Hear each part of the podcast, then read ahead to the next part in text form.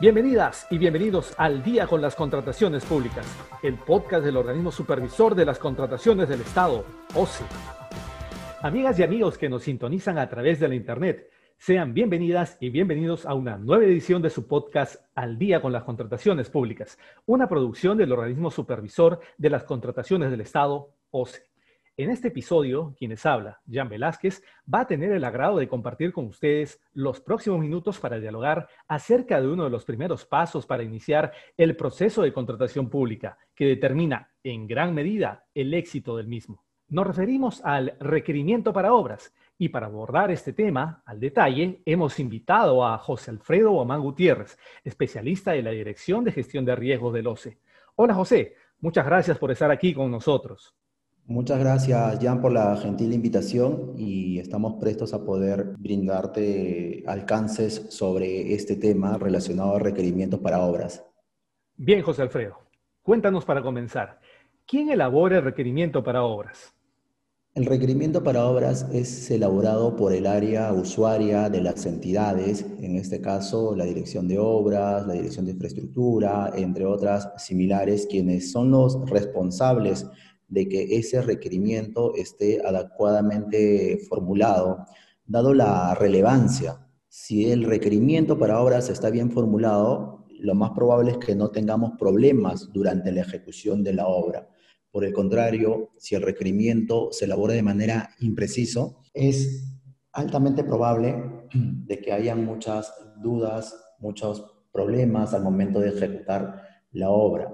Por lo mismo, la sugerencia siempre es de que tengamos un tiempo razonable para poder elaborar diligentemente este requerimiento y hay que tomar en cuenta que también este está sujeto a responsabilidades. ¿Y qué elementos contiene el requerimiento para obras?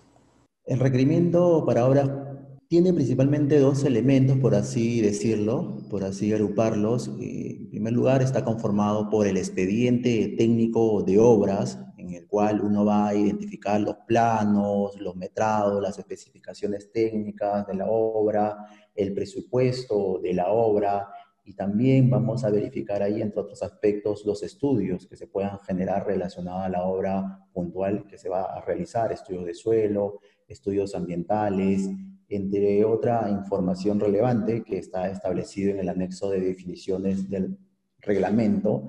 En este anexo se define todos los documentos que debe contener ese expediente técnico de obra. En segunda parte, el requerimiento está conformado por los requisitos de calificación y estos requisitos de calificación van a ser considerados de acuerdo a si es una licitación pública o una adjudicación simplificada. Interesante. José Alfredo, y ya que lo acabas de mencionar, ¿cuáles son esos requisitos de calificación para obras? Respecto a los requisitos de calificación para obras, antes quiero hacer una precisión ahí, que es importante tener en cuenta que los requisitos de calificación va a permitir a las entidades verificar o advertir si efectivamente el futuro contratista cuenta con las condiciones mínimas, con requisitos mínimos para poder ejecutar la obra de manera adecuada.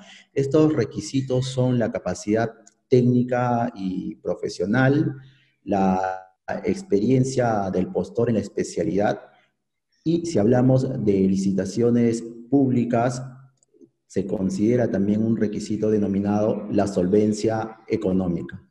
Bien, José Alfredo, coméntanos, ¿qué se debería considerar al elaborar un requerimiento para obras?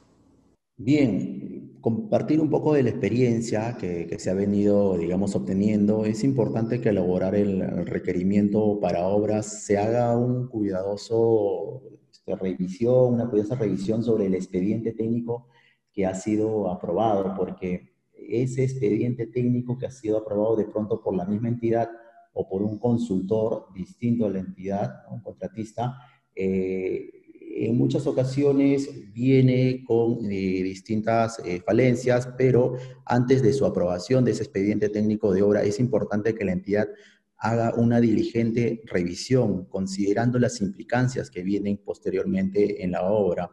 Otro aspecto que deben tomar en cuenta las entidades es de que al momento de formular ese requerimiento, se debe tomar en cuenta siempre el expediente técnico de obra. Por ejemplo, para solicitar al personal propuesto, ese personal propuesto requerido en el requerimiento debe salir del expediente técnico de obra. Si vamos a requerir eh, equipamiento para acreditar la capacidad técnica, ese equipamiento tiene que salir del expediente técnico de obra.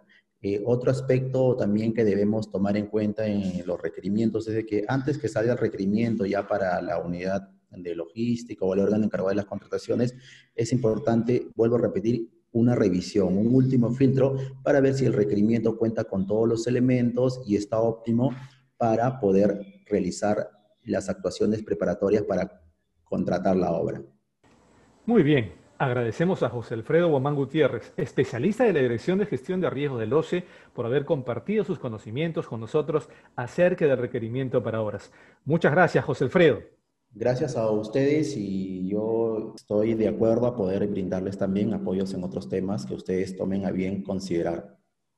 Bien, amigas y amigos, esperamos que este episodio de Al día con las contrataciones públicas haya sido de su agrado y sobre todo que la información proporcionada contribuya a lograr contrataciones públicas más transparentes y eficientes en beneficio de todas y todos. Y antes de despedirnos, les recordamos que pueden seguirnos a través de las cuentas oficiales del OCE en redes sociales, Facebook, Twitter, LinkedIn e Instagram. De igual manera, pueden encontrar nuestro podcast y todos sus episodios en YouTube y Spotify.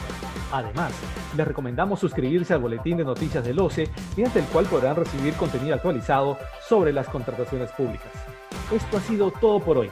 Esperamos contar con su grata sintonía la próxima semana, en el siguiente episodio de Al día con las contrataciones públicas. Hasta entonces. Bicentenario del Perú, 2021.